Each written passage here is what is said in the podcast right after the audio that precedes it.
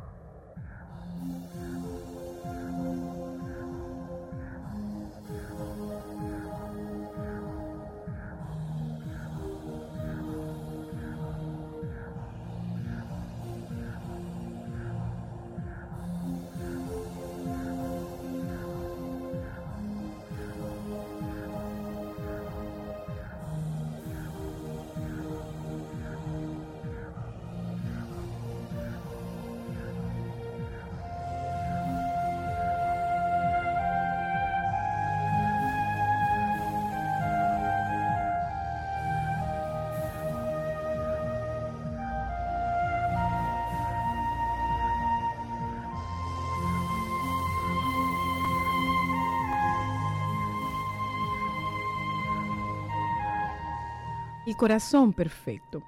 Un día, un hombre joven se situó en el centro de un poblado y proclamó que él poseía el corazón más hermoso de toda la comarca.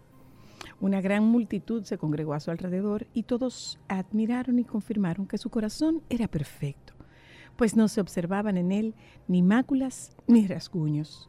Sí, coincidieron todos que era el corazón más hermoso que hubieran visto. Al verse admirado, el joven se sintió más orgulloso aún y con mayor fervor aseguró poseer el corazón más hermoso de todo el vasto lugar. De pronto, un anciano se acercó y dijo, ¿por qué dices eso? Si tu corazón no es ni tan aproximadamente tan hermoso como el mío. Sorprendidos, la multitud y el joven miraron el corazón del viejo y vieron que si bien latía vigorosamente, éste estaba cubierto de cicatrices y hasta había zonas donde faltaban trozos, y estos habían sido reemplazados por otros que no encastraban perfectamente en el lugar, pues se veían bordes y aristas irregulares en su derredor. Es más, había lugares con huecos, donde faltaban trozos profundos. La mirada de la gente se sobrecogió. ¿Cómo puede él decir que su corazón es más hermoso? pensaron. El joven contempló el corazón del anciano y al ver su estado desgarbado se echó a reír. Debes estar bromeando, dijo. Compara tu corazón con el mío. El mío es perfecto. En cambio el tuyo es un conjunto de cicatrices y dolor. Es cierto, dijo el anciano. Tu corazón luce perfecto, pero yo jamás me involucraría contigo. Mira, cada cicatriz representa una persona a la cual entregué todo mi amor. Arranqué trozos de mi corazón para entregárselos a cada uno de ellos que he amado. Muchos a su vez me han obsequiado un trozo del suyo que he colocado en el lugar que quedó abierto. Como las piezas no eran iguales, quedaron los bordes por los cuales me alegro, porque al poseerlos me recuerdan el amor que hemos compartido. Hubo oportunidades en las cuales entregué un trozo de mi corazón a alguien, pero esa persona no me ofreció un poco del suyo a cambio. De ahí quedaron los huecos. Dar amor es arriesgar, pero a pesar del dolor que esas heridas me producen al haber quedado abiertas, me recuerdan que los sigo amando y alimentan la esperanza que algún día, tal vez, regresen y lleguen, llenen el vacío que han dejado en mi corazón. ¿Comprendes ahora lo que es verdaderamente hermoso? El joven permaneció en silencio. Lágrimas corrían por sus mejillas. Se acercó al anciano Arrancó un trozo de su hermoso y joven corazón y se lo ofreció. El anciano lo recibió y lo colocó en su corazón. Luego a su vez arrancó un trozo del suyo ya viejo y maltrecho y con él tapó la herida abierta del joven. La pieza se amoldó, pero no a la perfección. Al no haber sido idénticos los trozos, se notaban los bordes. El joven miró su corazón, que ya no era perfecto, pero lucía mucho más hermoso que antes, porque el amor del anciano fluía en su interior.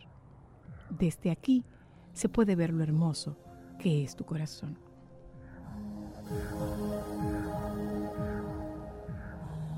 But you're surfing now. I said I love you for life, but I just sold our house. We were kids at the start, I guess we're grown ups now. Mm. Couldn't ever imagine even having doubts. but not everything works out. No, now I'm out dancing with strangers. You could be casually dating. Damn, it's all changing so fast. I see.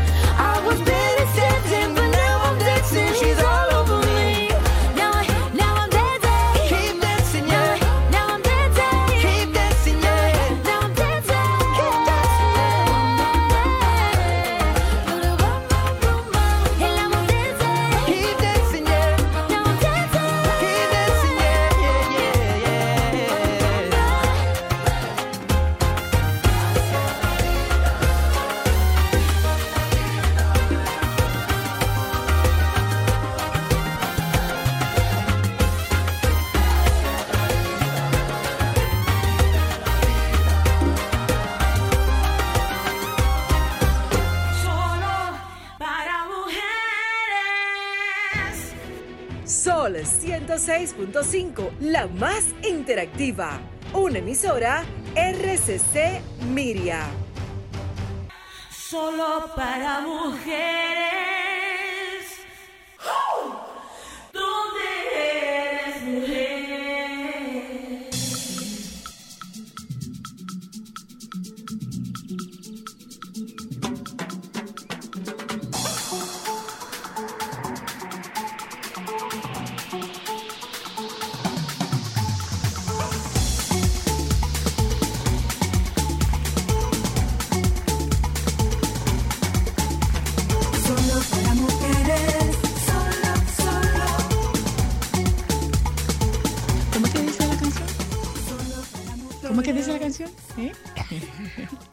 dice la canción? ¿Cómo es que dice?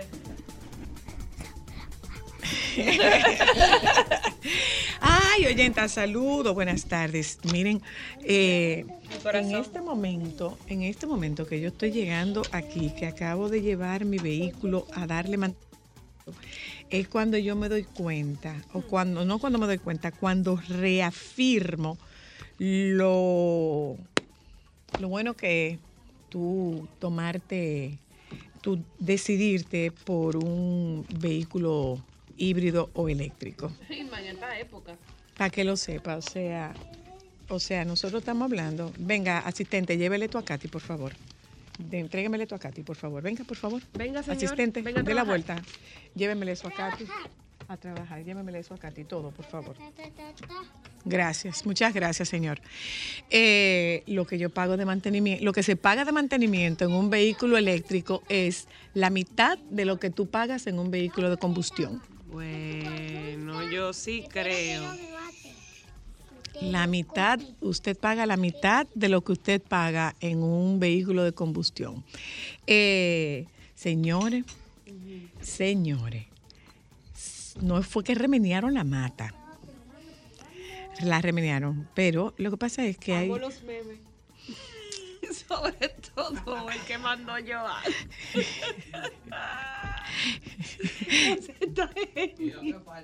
No, no desesperéis, no, no, no os desesperéis, decía, no os desesperéis, decía un procurador. No os desesperéis, decía saludo procurador. ¿eh? A todo el Eh, que está dándole seguimiento a los cambios que está haciendo. Santo Dios. Hay mucha gente que debe estar haciendo manicure primitivo. comiéndose las uñas. Bueno, eh, cambios, cambios, cambios, cambios, cambios, cambios. Y más Ah, cambios. ah, señores, miren, eh, salió una información de un eh, una información de un allanamiento que estaban haciendo en Gascue. Mira, mira lo que fue. Según esta información del Ministerio, digo, según esta información del Nuevo Diario, dice, varias mujeres han sido rescatadas por las autoridades, supuestamente víctimas de explosión social en un apart hotel identificado como Caribe, ubicado en el Distrito Nacional. Autoridades del Ministerio Público, agentes de la Policía Nacional y de la Unidad de Operación Especiales SWAT serían operaciones especiales en todo caso. Allanan en estos momentos el hotel ubicado en la calle Juan Sánchez Ramírez, casi esquina Máximo Gómez. Ante el operativo, la vía ha sido cerrada por el momento para evitar la interrupción de los trabajos que realizan las autoridades en busca de trata de personas. Eh, bueno, Y Bueno, otra supuestamente cosa- colombianas, porque incluso había eh, en otro de los medios una publicación de un audio de una persona que negociaba los precios de los servicios que ofrecían esas muchachas. Bueno, y lo otro es que eh, vi unas imágenes en la mañana temprano de que el presidente estaría visitando la mina de estaría visitando la mina de, Co- de, de Maimón. Mateo, no. La- el presidente estaría visitando la mina para enterarse de lo que está de lo que está sucediendo con con cómo va el proceso de, de- cómo van los trabajos para el, la- el rescate de los mineros que están atrapados en, en la mina en, en Maimón. Eh, cambios. Eh, Hugo, no te vamos a atacar Vamos a intentar. desearte, desearte la mejor de la suerte, ¿eh? que te permitan hacer lo que tú tienes concebido como plan de trabajo, que te lo permitan. que el equipo de trabajo con el que asumas esta función sea un equipo que haga, haga, que ejerza su rol para favor y beneficio de, de la colectividad que tan abrumada y agobiada está por el tema del tránsito. Entonces, eh, nuestro colega, nuestro sí. compañero, nuestro compañero Hugo Marino Verasgoico Ramírez, eh, Yo le deseo sido suerte porque mire, señora Luna, trabaja con los sindicatos, hay que llenarse de fe y paciencia. Bueno, eh, vamos a desearle a Hugo que se rodee de la gente que pueda permitirle hacer el trabajo, eh, que permitirle hacer el trabajo que él tiene planificado. Que así sea, que así sea. Bueno, eh, hay muchas cosas que compartir con ustedes. Miren, nosotros teníamos que como un año. Teníamos No como un año tratando Así de mismo. conseguir a alguien que viniera a tocarnos el tema que nosotros vamos a tratar esta tarde. ¿De qué vamos a hablar esta tarde? Vamos a hablar de especialidades de enfermería, porque yo no sé si usted sabía que las, las licenciadas, eh, que hay varios niveles, que puede ser licenciatura y que puede ser nivel técnico de enfermería, y que las enfermeras tienen eh, subespecialidad. Hay enfermeras de quirófano, hay enfermeras de pediatría, hay enfermeras cardiovasculares, hay enfermeras de, de neonatología, o sea, de todo esto nosotros pretendemos conversar esta tarde con la presidenta, incluso un colegio, es el Colegio Dominicano de Profesionales de la Enfermería, la licenciada Antonia Rodríguez. De esto nosotros vamos a hablar esta tarde en Solo para Mujeres. Aprovechamos también para hacer nuestra revisión y propuesta de todos los jueves para la para los contenidos. Seguimos en documentales. Sí, Con que hay Anina. demasiado que abarcar y en el día de hoy vamos a estar hablando de documentales de la historia. Vamos a conocer un poco de la historia de la realeza, eh, que siempre es un mundo tan apasionante, interesante, históricamente, valga la, la redundancia. Entonces vamos a irnos por, por esa rama. Bueno, pues de esto nosotros vamos a conversar en la tarde de hoy. ¿Qué les parece si nos vamos un momento a publicidad y nos contactamos con Anina? Ya volvemos. Para mujeres.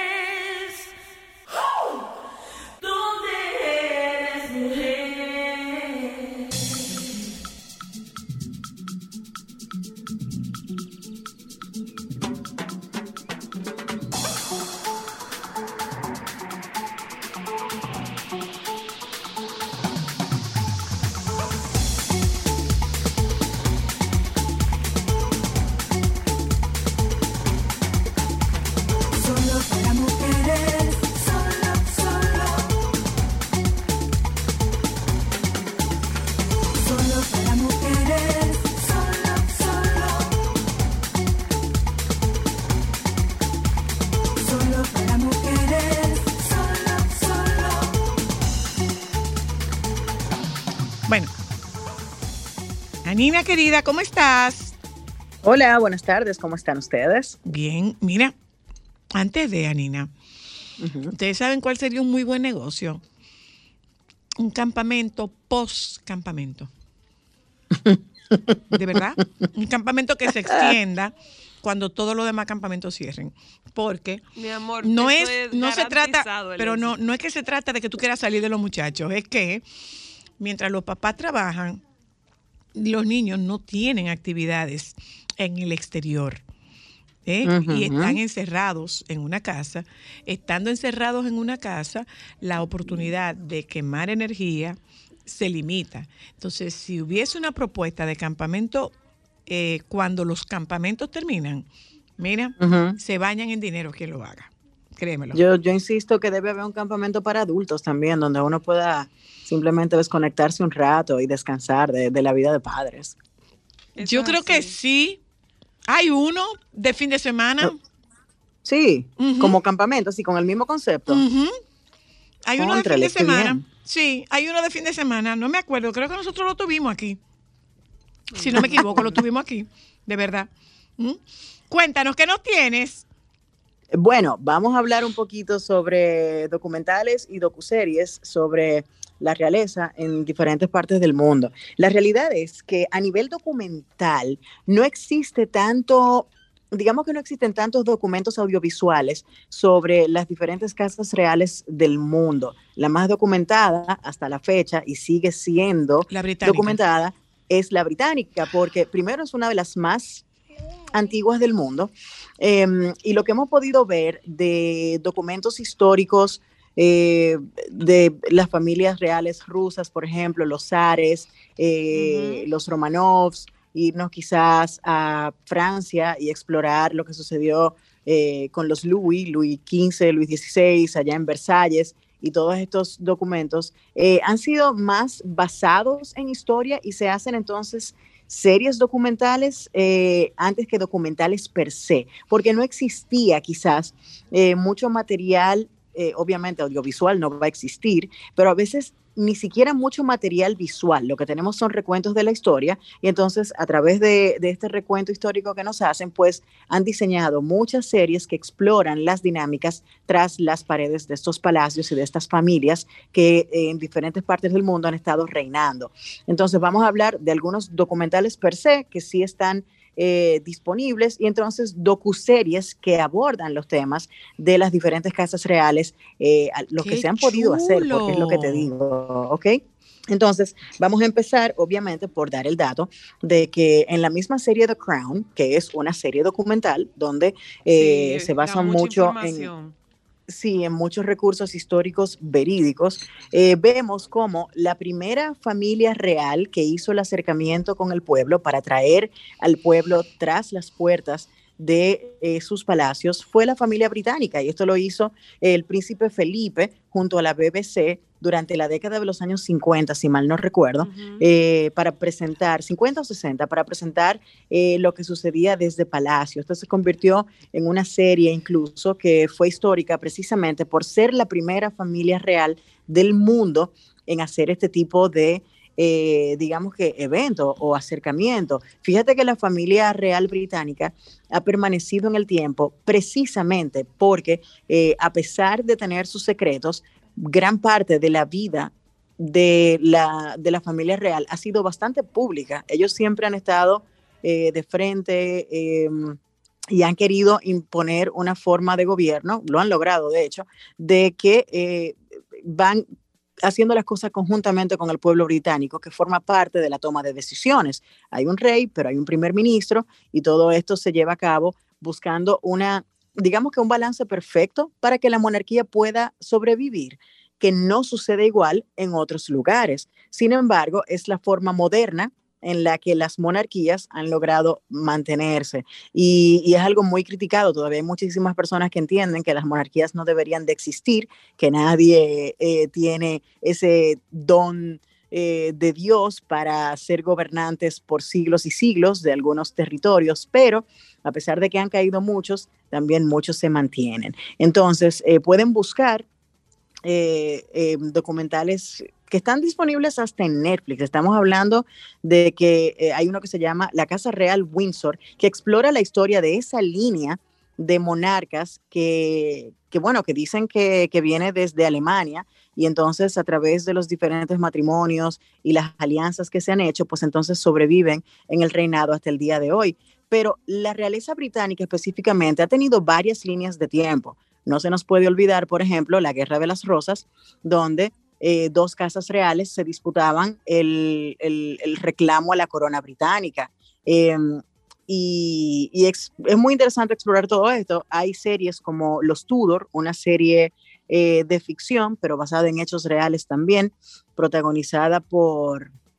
Ay, Dios mío, ¿cómo que se llama este muchacho? Bueno, es una serie ¿Sí? que hizo ¿Cómo Showtime. se llama este muchacho? Este muchacho se llama, espérate que yo tengo ese nombre por ahí, él se llama Jonathan Rhys Myers, es el nombre de ese señor, y él eh, interpretó a Henry VIII y nos explicaba todo lo que había sucedido durante su reinado, sus diferentes esposas, cómo él fue el responsable de romper eh, la alianza de Inglaterra con la Iglesia Católica y abrirse al protestantismo cuando quiso casarse con Ana Bolena, la traición mm. de Ana Bolena, el nacimiento de Elizabeth, que luego fue una, la primera reina protestante de, eh, del Reino Unido. Y todas estas cosas se exploran en la serie y se presentan. Y luego, para continuar conociendo quizás esa parte de la historia, ver una película como Elizabeth que te explica precisamente todo lo que sucedió para que la reina Isabel la primera fuera entonces la, reina británica y su lucha con su prima María, reina de Escocia, que es otra historia. Mary, Queen of Scots, era, eh, bueno, la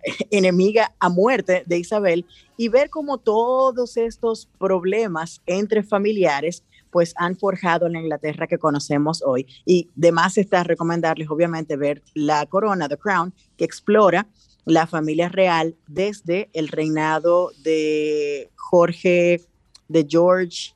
VI, es el papá de Elizabeth, Sexto. sexto, el papá de Elizabeth, y, y entonces la historia de ahí en lo adelante hasta, eh, creo que, bueno, no ha salido la nueva temporada, pero hasta la muerte de la princesa Diana creo que va a estar llegando. Así que presten atención a esa. Otra serie que se puede recomendar, eh, está en Netflix también. Hablamos de los, el, el último zar, que explica precisamente o presenta la historia de, eh, de lo que pasó en la Rusia eh, a principios del siglo XX, ¿verdad? Antes de, de todo el estallido de democracia, comunismo y demás, hablamos de la familia real rusa, esta dinastía de Nicolás II y cómo se resisten a los cambios que están por venir y cómo cambia precisamente un pueblo Ah, que chulo. fue dominado durante siglos por una familia. eh, como bien decían, eh, por ahí andan los Romanovs y las historias fantásticas alrededor de la figura de Rasputín y Caterina la Grande y todo esto. Hay una serie Que se llama Catherine la Grande, precisamente, Kate the Great, eh, que narra precisamente esa eh, relación entre, entre Caterina y Nicolás, esa dinámica de pareja. Eh, esta serie creo que es de, De Hulu. de Hulu, es. Sí, con Es Hulu. Holt y Elle Fanning, ¿no es? Exactamente. Catherine the Great es otra serie, eh, ya una serie de ficción, obviamente, que ustedes pueden explorar, pero la que decía de Netflix es una docuserie que habla de esos últimos años de los zares rusos. Eh, la pueden encontrar por ahí. Hablaba también hace un ratito de Versalles.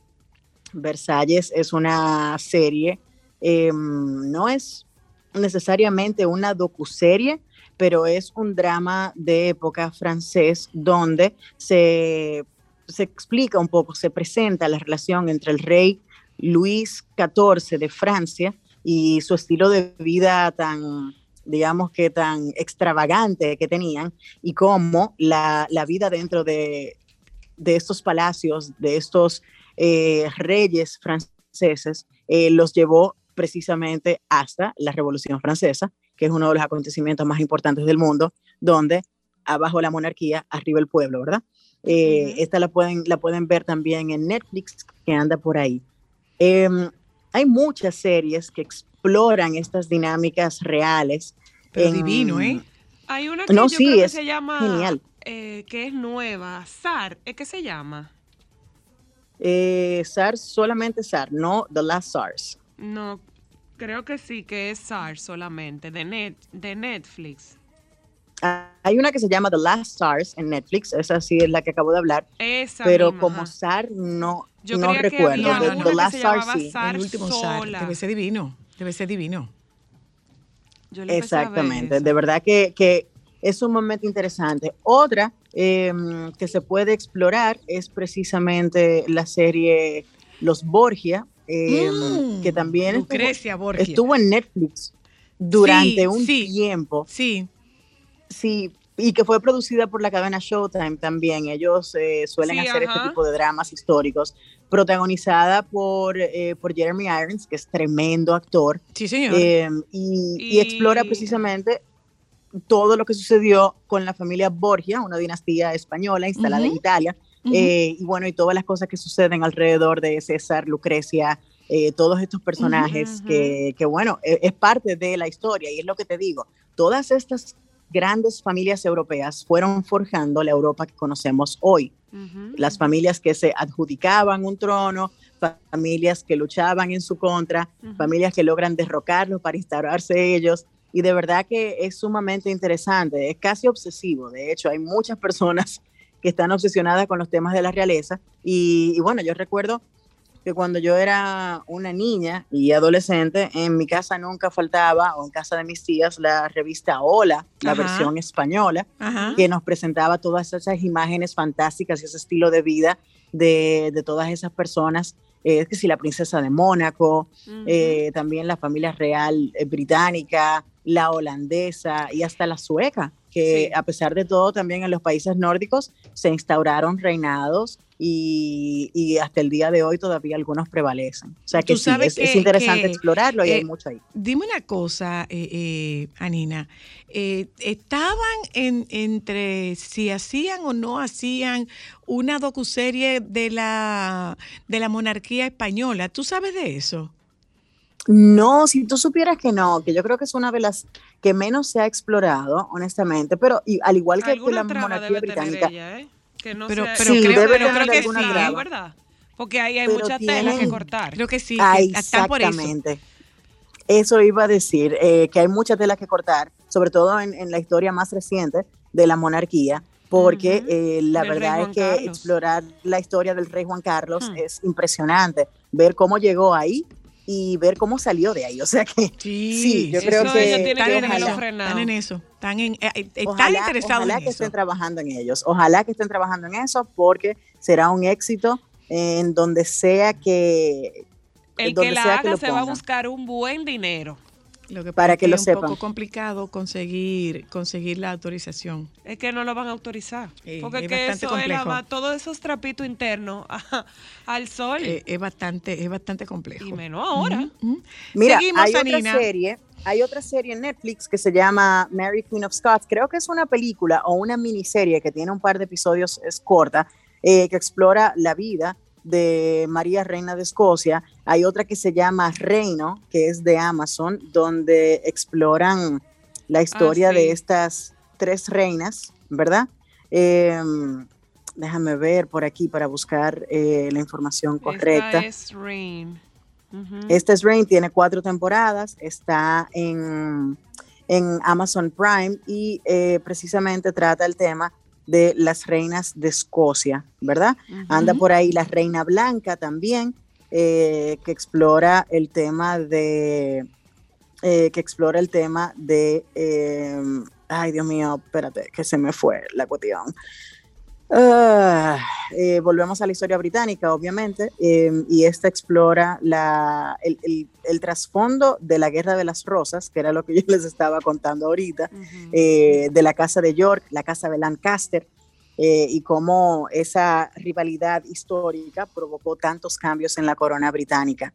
Em, hay otra serie, esta se enfoca más en los, em, en los reyes, en los reyes británicos eh, de, de- de al principio, de cuando se fue forjando eh, el Reino Unido específicamente, y cómo el Reino Unido se forjó, que es el último reino, y cómo había un, un, eh, digamos que un inglés que fue eh, criado por daneses, que eran prácticamente los principales rivales de los reyes ingleses en ese momento, de los reyes de los diferentes reinos, y cómo él fue quien, gracias a sus servicios para uno de los reyes, para una de las coronas, pudo unificar la gran mayoría de los reinos para convertirse en el Reino Unido, precisamente. Y se llama el Em, último de los reinos. El, el último reino se llama The Last Kingdom. Eh, yo, yo la vi enterita esa hace, hace unos cuantos meses atrás. Tiene creo que como, creo que son como ocho temporadas, algo así, pero sí. Pero eh, es interesante, es interesante explorar todo eso. Y Claro. si seguimos buscando más para atrás, pues una serie como eh, Vikings, los vikingos, también nos, nos cuenta toda la parte de Noruega, Suecia, cómo los vikingos entonces fueron a explorar y a asaltar eh, a- a el Reino Unido, luego fueron a Francia, pasaron también por Marruecos y, y trataron de conquistar muchas tierras en esa, en esa era antigua antes de, de que se forjaran finalmente las naciones que conocemos hasta el día de hoy. O sea que sí, es interesante Esa explorar todas estas historias. Son, son muy violentas, sí. Es Igual el, el- violenta. The Last Kingdom, el último reino, es bastante violenta también. Y Vikings Pero- una cosa.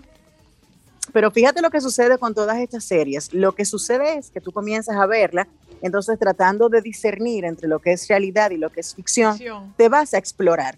Entonces eh, te vas a explorar y ahí descubres quiénes fueron estos personajes en los que, que nos están presentando, que quizás hay algo de ficción, pero sí cuentan Mucha gran parte de la historia. real. Claro. Exactamente. Y o sea que eso que es lo que tienen que volvemos. Y hacer. por eso Sigue es que me gustan siendo- ese tipo de series. Por eso que yo le, le Ujú. pedí a Nina que hiciéramos. Porque, por ejemplo, nosotras que vemos The Crown, eh, la señora Luna te puede decir que yo siempre tengo el celular para cuando hay acontecimientos históricos Eso, en los lo dice, capítulos. es lo que ella dice, poder establecer la poder diferencia. establecer e indagar. Poder establecer Correcto. la diferencia entre lo que es real y lo que es Es una forma impresionante y sumamente mira, interesante de aprender una- historia. ¿eh? De Una muy buena aprender, claro Una que muy sí. buena tarea, ¿eh? Una muy buena tarea. Muy buena tarea que nos haces y muy buenas recomendaciones que nos das.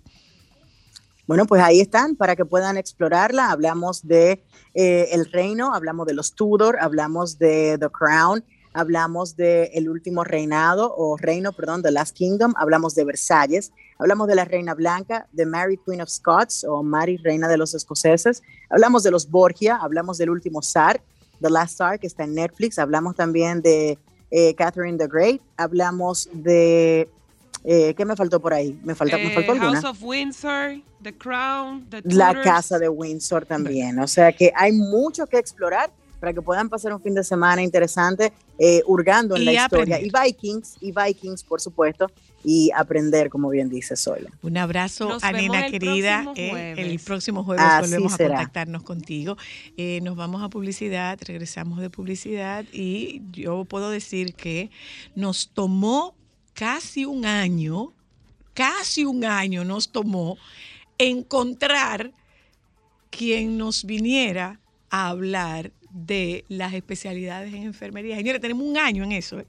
Y el tema se discutía sobre la mesa de producción y no, pero es que no encontramos con quién. No, pero es que tiene que aparecer con quién, señores.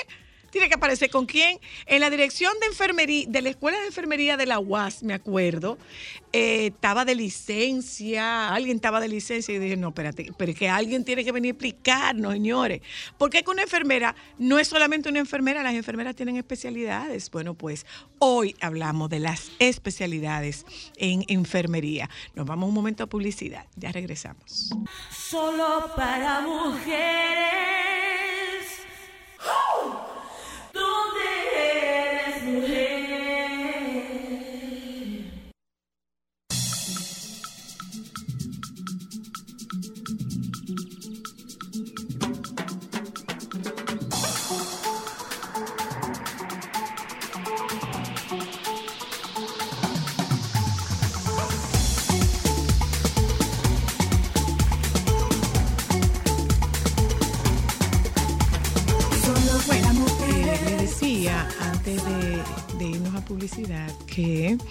Eh, yo tenía un año detrás de, este tema porque me parecía sumamente interesante el que habláramos de especialidades en enfermería. Eh, de alguna forma es quizás una, es una manera de honrar a mi propia madre que fue enfermera. Mi mamá fue enfermera y con su trabajo de enfermería pudo eh, solventar los gastos de sus estudios de, de, medi- de, eh, doctorado en farmacia. Y yo decía, pero una enfermera, es que no es solamente una enfermera, es que, una enfer- es que tiene que haber como muchas especialidades. Y me decían, sí, efectivamente. Y así es como hemos llegado hasta el Colegio Dominicano de Profesionales de la Enfermería. Lo que pasa es que uno se queda como en el sindicato de la enfermería. Sin embargo, es un colegio y hemos invitado a la licenciada Antonia Rodríguez para conversar con ella, usted es la presidenta, para conversar con ella sobre los niveles y las especialidades en enfermería. A propósito de algo que estuvo sucediendo en Europa particularmente, que se, particularmente desde España se está produciendo una salida masiva hacia países de, de Europa del Norte porque tienen una Gran deficiencia, tienen una deficiencia de personal de enfermería. ¿Cómo está? Buenas tardes y bienvenida. Gracias por aceptar la invitación.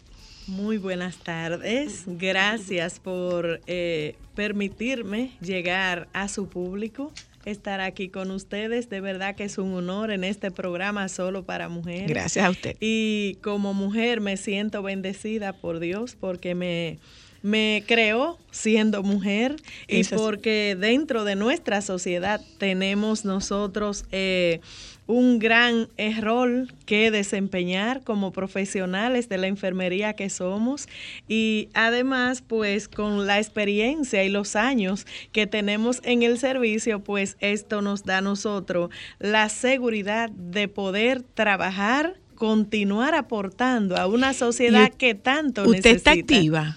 Sí, yo estoy Usted activa. ejerce. Sí. Activa. Eh, mientras dure como presidenta de esta institución nos dan un permiso. Ok. Pero ya yo voy a cumplir 34 años de servicio en el sistema de salud de la República Dominicana. Cu- ¿Cuáles son los niveles? Hay un nivel técnico y un nivel de licenciatura. Sí. eh, en primer lugar, nosotros como... Es una carrera universitaria. Sí. eh, Tiene que ser universitaria. Sí. Tiene que Eh, ser universitaria. eh, en primer lugar, la República Dominicana cuenta con varios niveles de enfermería. Dentro de ello es lo que es el nivel de auxiliar, Ok. que es el que dura eh, nueve meses. Este debe trabajar cuando es supervisado por un profesional de enfermería. Tenemos el bachiller técnico, que es el que sale de las escuelas, que es eh, eh, ya al finalizar su cuarto de bachillerato, pues ya se especializa en una área y decide ser enfermero con el nivel de un bachiller técnico en enfermería. Ok. Tenemos también eh, el nivel que es técnico superior universitario, que es el que dura eh, tres años en la universidad y que ya solamente con un empujoncito termina el grado de licenciado en enfermería, que ya es cuando usted concluye esta profesión que es cuando usted tiene el grado de licenciado. Es como el primer escalón dentro del el área de profesional. Pero Una cuando usted sale, ustedes salen con este grado de, con esta licenciatura, eh, pero digamos que para ser como un equivalente, eh, usted sale como un médico general y tiene de luego que especializarse. O sea, usted Sí. salía, sale como un licenciado en enfermería, pero luego tiene que hacer una subespecialidad. Sí, nosotros eh, somos... enfer- Acérquese un poquito, parece. Sí, nosotros somos eh, profesionales de la enfermería con competencias para salvaguardar la vida de cualquier ciudadano, asistir a cualquier eh, persona que así necesite el cuidado y la atención eh, en cualquier sentido. Inclusive desde la atención primaria, de manera integral con lo que es el ciudadano, la familia, las comunidades, las enfermeras estamos preparadas. Nosotros ya pues eh, culminando lo que es el- la formación de eh, cuatro años en una alta casa de estudio, pues ya eh, nos dedicamos a, a realizar especialidades que duran dos años. También lo que es un doctorado. ¿Y dónde, en se hace- ¿Y dónde se hacen las especialidades? En las universidades. En las universidades. Sí, señora. Ahí, pues, eh, por ejemplo, yo tengo una maestría en gestión de centro, tengo una maestría en salud pública y, pues, eh, también estoy tratando de terminar lo que es el derecho, porque eh, nosotros eh, nos ponemos los límites. Eh, Dios nos hizo libre. Sin embargo, en el proceso usted decide hasta dónde llegar.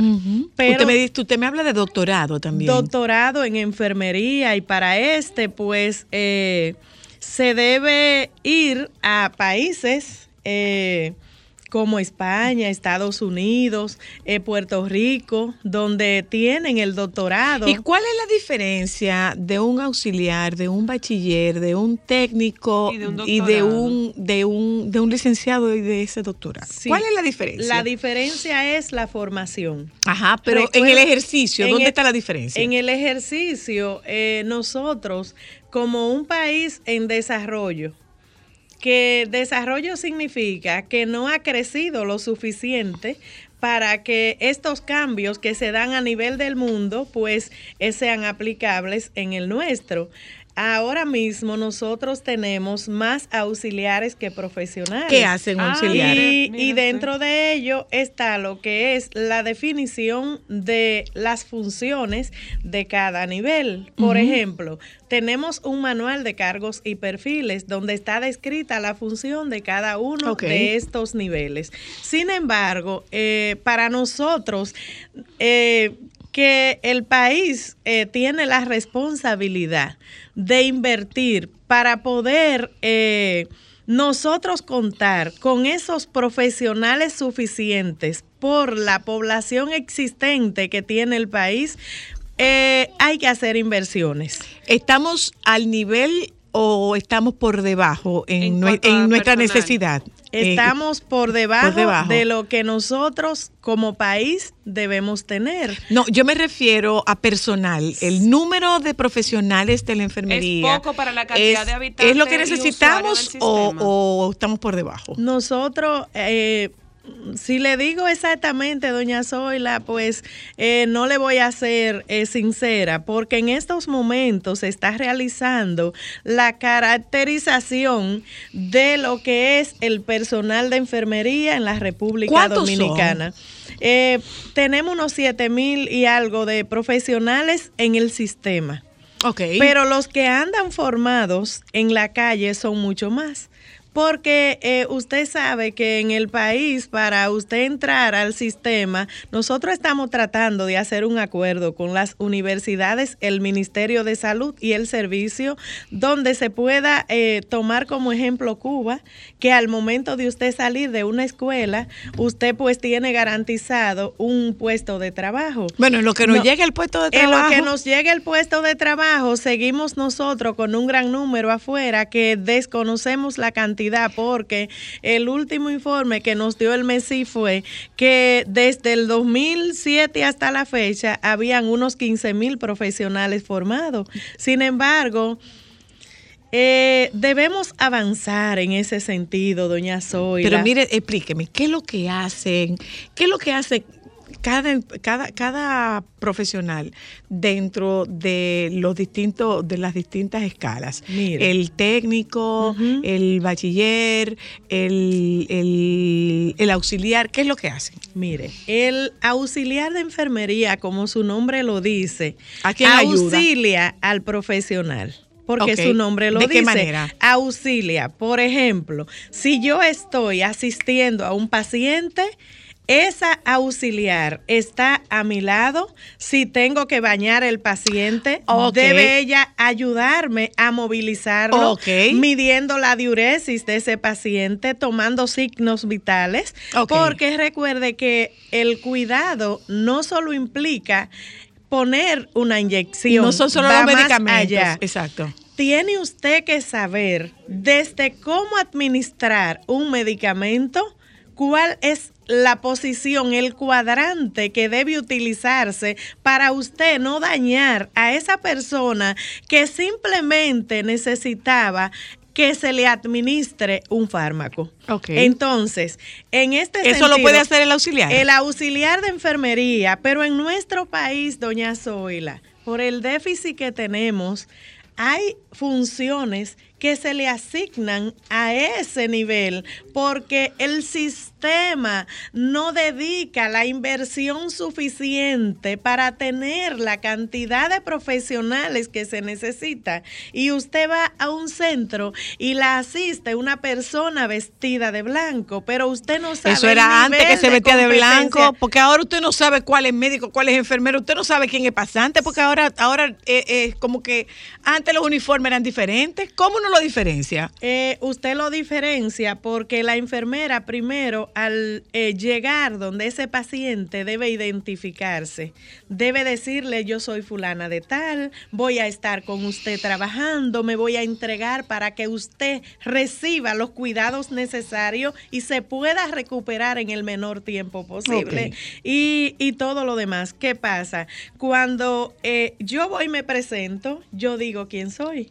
Soy la licenciada fulana de tal, que voy a estar con usted, porque si yo voy vestida ahora con una pijama que hay, que de hecho están descritas cuáles áreas deben de trabajar con ella, pues eso deja eh, dicho quién yo soy también, porque nosotras además la cofia... ¿Ya no se usa? Sí, doña Zoila. ¿A que- dónde usan cofia? eh, eh, sí, tenemos todavía algunos ¿Qué es una cofia? El Lo- gorrito de... el- no, el- el, gorrito de, de, de las enfermeras.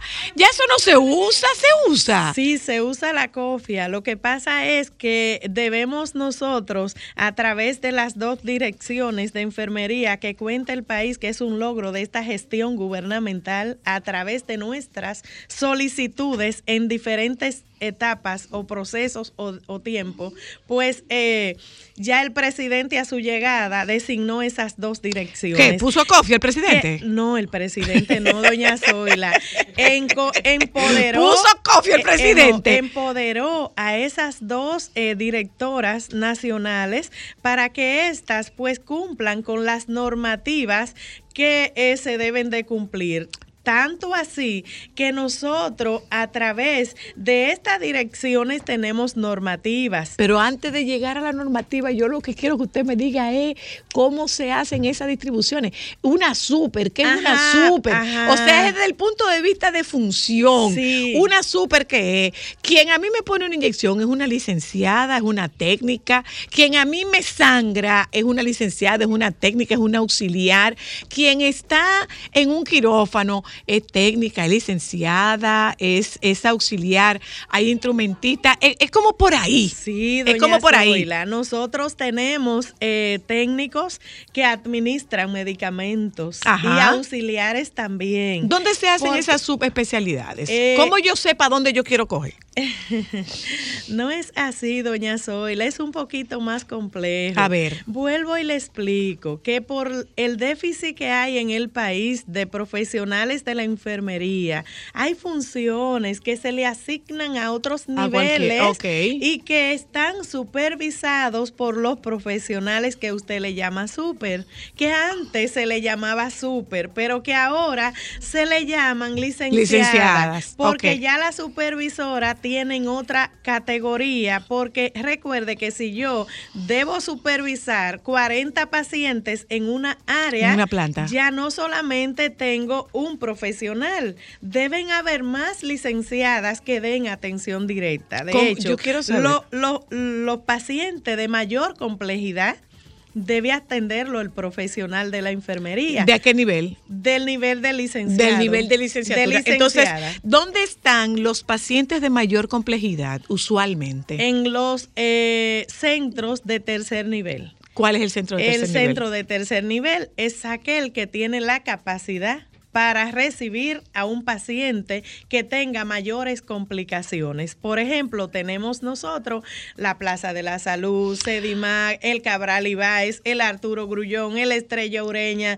O eh, sea, acá todo el, que, Darío todo el personal que trabaja ahí es con grado de licenciatura. No, señora, aquí hay un déficit enorme, doña Zoila. Eh, hay un gran número profesional, pero le digo que dentro de ello ex- están los profesionales de la enfermería. Si usted quiere un área específica de profesional, Ajá, ajá. entonces nos vamos a esos hospitales de tercer nivel que tenemos área que se inició con un plan piloto para mostrar la diferencia cuando se da un cuidado por un profesional y cuando tenemos una área totalmente de auxiliares de la enfermería que son muy importantes cada niveles, pero que por la complejidad del área y la necesidad del paciente, los gerentes de enfermería en los diferentes centros pues tienden a ir creando planes piloto para ir eh, rellenando esas áreas y poder darle una atención más garantizada a ese tipo de pacientes. Dígame una cosa, ¿cómo se hacen las especialidades? Las especialidades, Sí. doña Zoila, se hacen en las universidades. Por ejemplo, tenemos enfermeras epidemiólogas, tenemos enfermeras que son pediatras que hicieron su eh, maestría, su especialidad en pediatría. Tenemos enfermeras que dieron alta gerencia. Tenemos enfermeras que son intensivistas. Tenemos enfermeras que son emergenciólogas, que están ahora en psiquiatría que están también en, en diferentes áreas. Lo que pasa es que hay otro problemita, doña Zoila. Y es que si usted está preparado en una especialidad, se debe llevar Debe irse para a esa. esa área para que usted ponga en práctica los conocimientos que usted adquirió. ¿Y qué tan distintos son los conocimientos que se adquieren dependiendo del área donde se, donde se ejerza?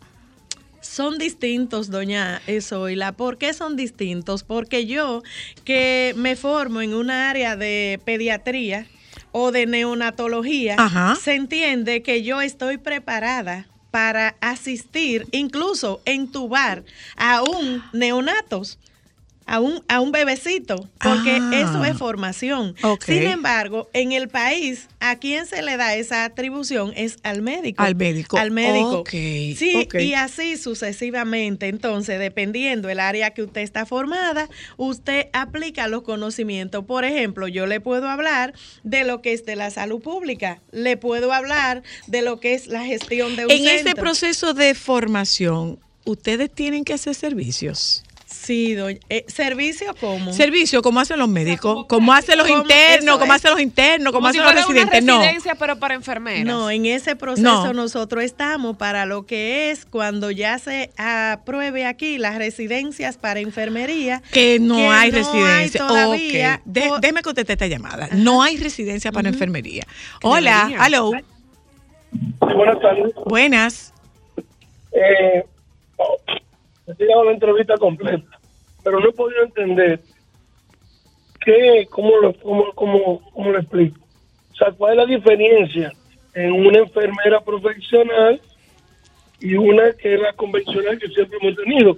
¿Qué servicio ofrece diferente a la otra? Exacto, sí, sí, sí, sí, estoy totalmente de acuerdo. O sea que él habla de una enfermera convencional y, y una enfermera profesional. O sea, que es un interés que, que nosotros tenemos de poder establecer, por ejemplo, eh, ¿quién me vacuna? ¿Qué es? ¿Me vacuna una enfermera? ¿Me vacuna un auxiliar? Le vacuna una profesional. Una profesional. De hecho, los programas están para que los profesionales lo lleven a cabo. Entonces, Ajá. entonces, estas especialidades que hay, eh, por ejemplo, eh, hay una enfermera que es de quirófano, se especializó en quirófano. Entonces, eh, esta enfermera se supone que solo debía ejercer en quirófano, pero para ese ejercicio de quirófano estamos hablando de cualquier subespecialidad eh, de cirugía Ajá. ya sea Sí. ortopedia, ya sea cardíaca, porque ejerce una función de en quirófano. Entonces, esto que él llama enfermera convencional, Debe ser la eh, técnica. Vamos a ver cuál, cuál es, a ver si, le- si nos queda claro, porque no nos queda muy clara la diferencia. Le aclaro, doña Zoila, y al público que está al pendiente, el auxiliar de enfermería, como su nombre lo dice, es aquel, aquella persona que tiene el menor grado de formación. Ok. B, que no tiene competencias para dar cuidados a un paciente crítico. B, entonces, cuando yo tengo el auxiliar de enfermería, dicen nuestras propias normas que para dar una atención tiene que estar bajo el cuidado de un profesional. Y cuando usted habla de un profesional, se refiere a un, a un, un licenciado. profesional licenciado a de la un enfermería. licenciado con Ok. una formación de cuatro años en una universidad. Ok, ok, Vamos entonces, El auxiliar entonces, es el que ella explica que entonces, son solamente nueve meses. el técnico. El técnico tiene una formación de dos años. En su último eh, periodo de formación de su cuarto año de eh, bachillerato, decide, bueno, yo quiero hacerme bachiller en lo que es eh, matemáticas. Ajá. O quiero hacerme bachiller en lo Ciencias. que es ciencias sociales, mm, gra- que lo que sea.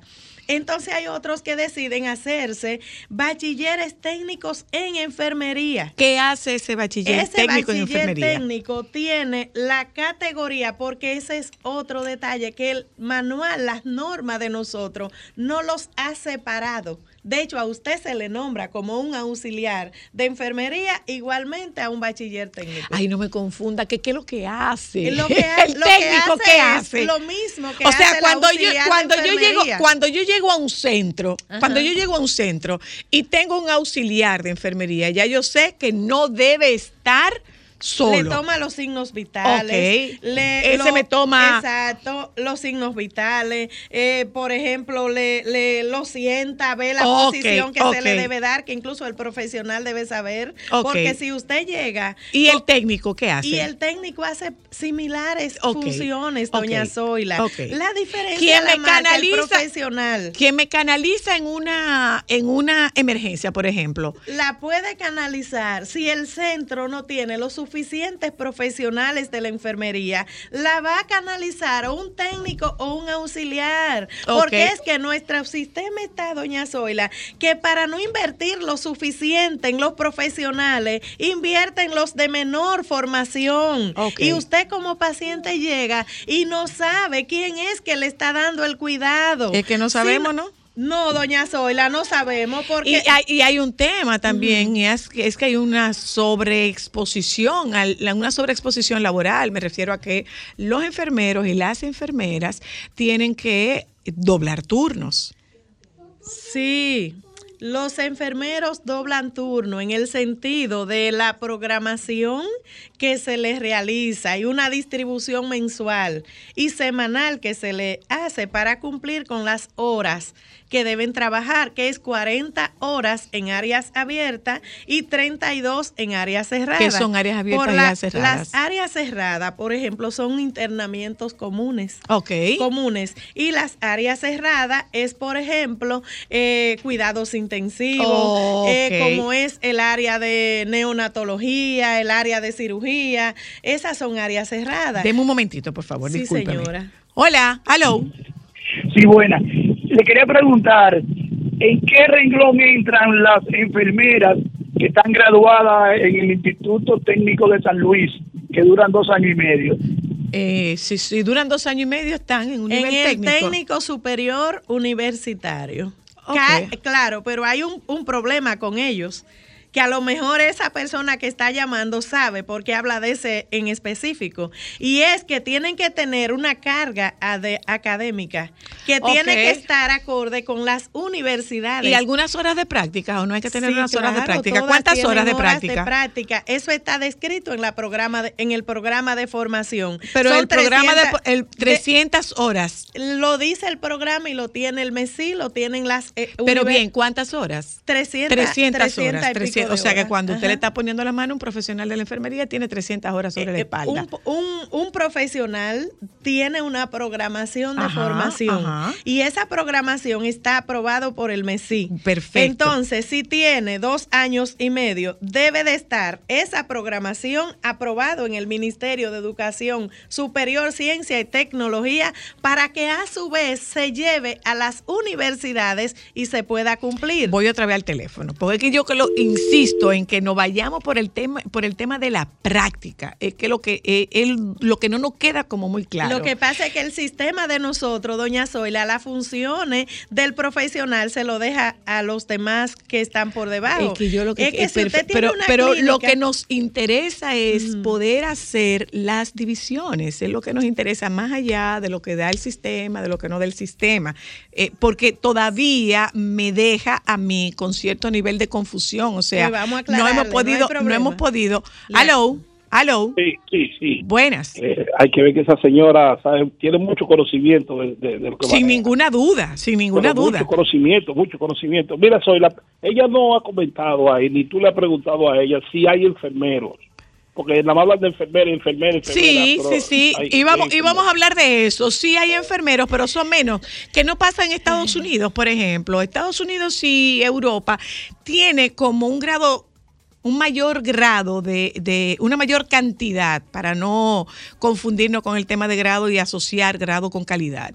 Hay como un mayor número de hombres en Estados Unidos y en, en países europeos de los que hay en República Dominicana. En República Dominicana no son tantos los, los hombres. No, eh, un 1%, porque aquí de hecho en estos días buscábamos algunos enfermeros y son escasos, un 1%, porque eh, hay que motivar a que se formen enfermeros, porque hay una fuerza bruta que debe hacerse Claro, en este trabajo claro, claro. y el hombre es muy importante. No, y además hay una situación, hay situaciones en las cuales los hombres no quieren que, las que, los, que, los, que los trate una mujer. Do- do- hola, perdóneme, hola. Aló, aló. Buenas. Estamos tratando de establecer las diferencias y yo insisto, Déjeme dígame. aclararle. Dígame, a ver. Eh, por ejemplo, ¿quién debe arreglar la cama de un paciente? La auxiliar de enfermería. Esa es la que la arregla. ¿Quién debe eh, tomarle los signos vitales? El auxiliar de enfermería. ¿Quién debe mantener higienizado ese ambiente? Es la auxiliar de ¿Quién me enfermería. baña? ¿Quién me, tra ¿Quién me traslada a un equipo que yo necesito, una mensajería? Es la auxiliar de enfermería. Ok, ya estamos que hablando. Ya estamos hablando. Mm. Hola, aló. Sí, es Zoila para mujeres. Ajá. Ah, ok. Es que yo soy enfermera y, querí- y estoy oyendo a Antonia que está hablando de algo. Adelante. Y entonces hemos, eh, eh, tengo muchos años trabajando y la- hay una diferencia que no se ha aclarado. Es que los auxiliares que hace, a quien atiende el paciente en este país son los auxiliares. No, pero ella lo, ha estado, ella lo ha estado diciendo hace rato. Ella lo ha estado diciendo hace rato, ¿eh? Pero entonces no hace la diferencia de que cuando hay una licenciada en enfermería es la que hace la supervisión, a menos que no sea una licenciada en enfermería para atención directa. Ok, Esa es la diferencia. ok. parece que usted no nos ha estado escuchando desde el principio, pero ella ha sido bastante enfática en establecer esas diferencias. De hecho, recuerdo haber utilizado la palabra, haber haberme referido a la super y ella haber hecho la aclaración de que hoy en día ya no es la super, lo que hay es una licenciada en enfermería y de hecho ha estado diciendo que aquí la mayoría de este trabajo la está ejerciendo el auxiliar de Por enfermería. el déficit de profesionales que ella ha sido, ahora. ha sido bastante Claro. enfática. Parece que usted o no la escuchó o no entendió cuando ella lo dijo. Hola, hello. Sí, buenas. Le escucho. Yo soy No, le estoy escuchando muy mal. ¿Me escucha ahora? Si usted puede, puede bajar el volumen de su radio, si está en un, un vehículo, mueva eh, la ventanilla del aire, porque se escucha muy mal. Ok, ahora me escucha. Vamos a ver, vamos a ver. Yo soy terapeuta físico, tengo un diplomado en terapia física y quiero ser técnico en enfermería auxiliar. Por ejemplo, Usted, a ver, a ver si entiendo. Usted es terapeuta físico. sí, tengo un diplomado en terapia física Ajá, y quiere hacer el técnico en enfermería auxiliar. en enfermería auxiliar. Gracias. ¿Existe el técnico en enfermería auxiliar o es auxiliar, Auxiliar o técnico de- en enfermería? No, él- Son cosas distintas. Son distintos. Él puede hacer el curso de auxiliar de enfermería y puede ir, por ejemplo, a un instituto técnico. Porque, por ejemplo, el Infoté es eh, el instituto de formación técnico que dice profesional, pero es técnico, porque lo que salen de ahí son técnicos de oficio. De oficio, ujú, Usted puede ir, por ejemplo, a una escuela aprobada por el Ministerio de Salud Pública, que están las 10 o 11 escuelas que dan ese nivel, y usted hace ese curso y tiene la posibilidad de que lo nombren en el sistema, porque hay escuelas que están formando entre meses, y entre meses usted no se, no se forma. Ah. Y eso lo regula el Ministerio de Salud Pública. Hola, Eh, perdóneme. Hola, hello. ¿Eh? Perdone, disculpe. Que hay, hay un, un trabajo, hay un- una formación al vapor, pero no tiene, Sí, pero no, tiene, la aval. aprobación no tiene el aval. del Ministerio de Salud Pública y eso lo regula el Ministerio eh, evaluando lo que es ese nivel de formación. Porque ¿Una entra en enfermera puede suturar? Sí. Una enfermera Puede suturar. puede suturar, Puede puede, suturar. hacer un parto. Esa enfermera, de hecho, nosotros tenemos la primera eh, cohorte de enfermeras eh, obstetras que son eh, perinatólogas también, neona- eh, atienden lo, para evitar lo que es el incremento de esa mortalidad materna infantil. Entonces se formó en coordinación con la Escuela de Chile. De Chile, el país con un convenio. eh, eh, pudo realizar esta formación y están haciendo una gran labor. ¿Qué, qué compone? Déjeme, déjeme contestar, para- pero para que usted me diga, ¿qué compone eh, la currícula, el pensum de enfermería? Eh, Hola, hello, perdón. Hola. Hola. Le Hola, escucho, señora le escucho. Hola, gracias. Muy edificante el, el- el programa. Yo soy hijo de una enfermera, María Elena Severino, de Gutiérrez. Y, vi el proceso de mi madre desde sus estudios de cuatro años en Aguas y, y todo aquello. Nos educó, nos formó con, con ese trabajo tan, tan disciplinado como es el de ser enfermera. Lamentablemente, quizás en este país se valora muy poco ese tipo de visión y qué bueno que programas como el suyo potencien esa acción porque hoy por hoy la verdad que la labor de las enfermeras es encomiable. Quería simplemente desatar eso y, y Muy amable, muchas gracias. Gracias. Eh, yo tuve una experiencia con una enfermera a la que le voy a estar agradecida el resto de la vida. Hola. Buenas tardes. Le escucho. Yo quiero preguntarle eh, qué cantidad de enfermeros hay y la importancia del enfermero en, en el área, porque me imagino, ¿verdad?, que hay que se debe hacer fuerza, pienso yo, que quizás no tiene una mujer para tratar, qué sé yo, casos. Justo, justo eso, justo esto había dicho la, la licenciada just en el momento en que le hicieron la pregunta de cuál es el porcentaje y refirió que es apenas un 1% de la Sí, población señora. de enfermeros, apenas, o sea, estamos hablando de que si tienen 17 mil enfermeras, 1.700, no, 170 son enfermeros. Eh, 170 diríamos, eh, de verdad que hay un déficit bastante fuerte porque es que se debe trabajar, doña Zoila, en la motivación para eh, que se estudie enfermería, incluso pensando en que se puede, así como se lleva eh, los aguacates, como se llevan frutos eh, a otros países, también que se puedan exportar profesionales de la Pero ¿y enfermería. cómo usted va a exportar profesionales de la enfermería si nos faltan profesionales a nosotros? Porque hay que invertir en la formación y hay voy que un momento a invertir. publicidad, voy un momento a publicidad, ya vengo. El tema me parecía, en, en sus inicios me parecía un tema muy interesante y sigue siendo un tema interesante. Mire, doña Zoila. porque el programa de esta tarde lo que pretende es eh, no solo hacerlo visi- no solo hacer visible las necesidades, es además hacer visible el valor y la importancia del profesional de Mire. enfermería. Voy a publicidad, ya vengo. Solo para mujeres.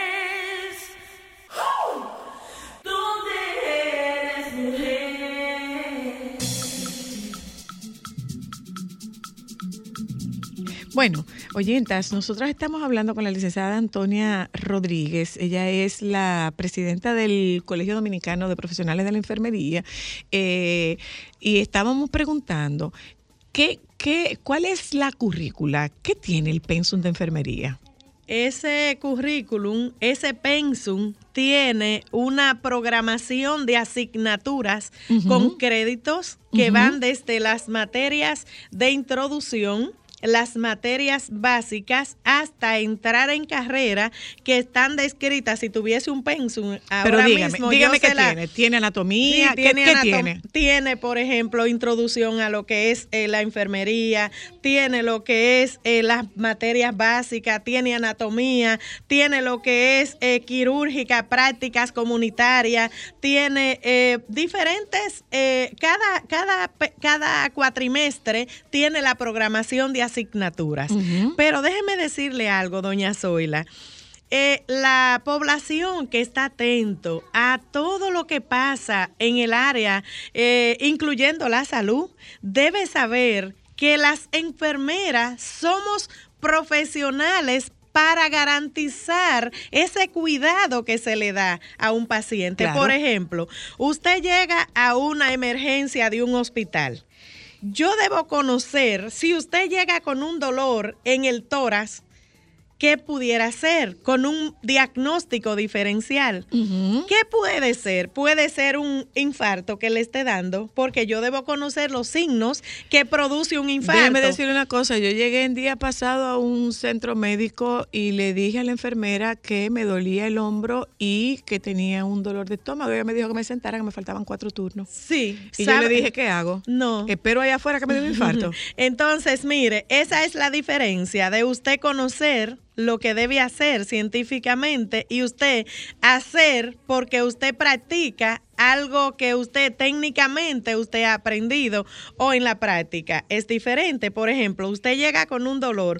Yo tengo que saber la categoría del dolor y qué se hace cuando usted llega, Ajá. porque de lo contrario no voy a poder separar y diferenciar y priorizar a la vez que usted necesita que se le atienda por con mayor ¿Qué hace, prontitud qué hace una enfermera en el quirófano, por ejemplo? Por ejemplo, una enfermera en un quirófano tiene que velar que la el ambiente esté limpio, que garantice que esa cirugía que se va a realizar, eh, pues eh, ese paciente no se infecte, que esté limpio, que esté libre. La asepsia de- de- Exacto, de- la de- asepsia. Debe de saber el equipo que se va a utilizar de acuerdo a la, a la cirugía que se va a realizar. Debe de contar. O sea, ella ella es la... Ah, debe contar las... las debe contar los, los, eh, instrumentos. los instrumentos, incluso las gasas, las compresas, porque recuerde que hay pacientes Ah. que después de una cirugía empiezan a complicarse. Y ella hace un conteo posterior. Sí, señora. O sea, ella ella hace una pre y una post. Exactamente. Ok. Y también la enfermera tiene que ir vigilando el color de ese paciente, los signos vitales, eh, si ese paciente está presentando algo anormal en ese proceso para inmediatamente dar una voz de alarma, actuar. En el caso de eh, cuidados intensivos, En ¿qué hace en un, cuidados un enfermero en cuidados intensivos, intensivos? La, la enfermera tiene que cuidar a ese paciente, tiene que aspirar a ese paciente si tiene un tubo endotraqueal, tiene que darle movimiento a ese paciente para que no haga escara y luego entonces se pueda crear esta, estas eh, bolas de agua, de líquido en los pies, en los puntos de apoyo. En, en, en, en el nursery, ¿qué hace una enfermera? ¿En el qué? En, en el cunero. ¿Qué En- hace una enfermera? ah, en neonatología, y esa es mi área preferida. ¿Qué doña hace una Zoila. enfermera ahí? Una enfermera recibe el neonato. Y es la enfermera la que hace ese, ese apego precoz. Ajá. Cuando el bebé. ¿Pero a dónde? En el área de maternidad, doña Zoila, porque empieza desde el área de recepción, que es donde se recibe al, al recién nacido, que se le da una puntuación por los signos que ese niño eh, presente al nacer, si gritó, qué coloración tiene, si el bebé nació con meconio porque aspiró la caca de la barriga, si ese bebé eh, tiene el color de piel, cómo lo tiene. Y además Ah, de todo esto- eso es un registro de la enfermera. Sí, todo eso lo hace la enfermera, Ah. porque la enfermera debe tener el ambiente preparado para recibir a esa nueva vida que llega Ajá. a este mundo. Ajá. Pero además, cuando ya estamos en cuidados intensivos de neonato, que son tres áreas, una de cuidados intensivos, una de cuidado intermedio, que cuando sale ya el que está eh, de intensivo, que ya ha mejorado, y otro de cuidado infeccioso, que es el que nace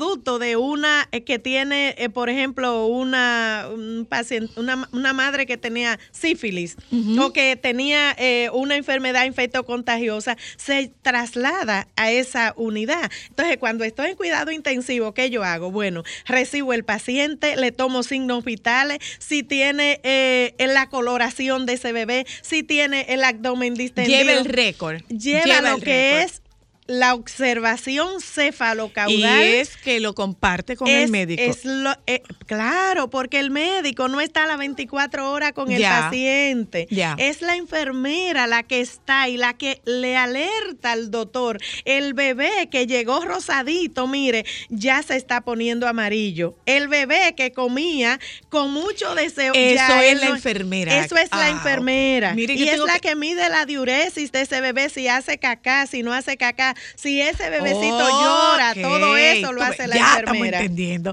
Gracias, licenciada. El tiempo se nos terminó. Me ¿Ya se parece, terminó? Para que lo sepa, me parece sumamente, Ay, me parece sumamente mío. interesante eh, esta conversación. De verdad que yo insisto en que hace falta que se hable más de lo que hace el profesional de la enfermería. Y esta es la única manera de hacerlo, difundiéndolo. Bueno, Gracias. pues yo le agradezco a ustedes, al público, y recuerde que la enfermera no es solo para inyectar, la enfermera tiene otra competencia, la enfermera es la que usted ve 24/7 con usted y que cuando usted se va dice, le traigo esto al médico, lléveselo, oiga, a la enfermera que es la que está 24/7 con usted. Y comparta eso. Gracias. Amén. Gracias a ustedes por habernos acompañado la tarde de hoy. Eh, los dejamos con los compañeros del Sol de la Tarde, que me imagino no es tela por donde cortar lo que tendrán. Me imagino que tendrán una fábrica textil. Hasta mañana. Sol 106.5, la más interactiva. Una emisora RCC Miria.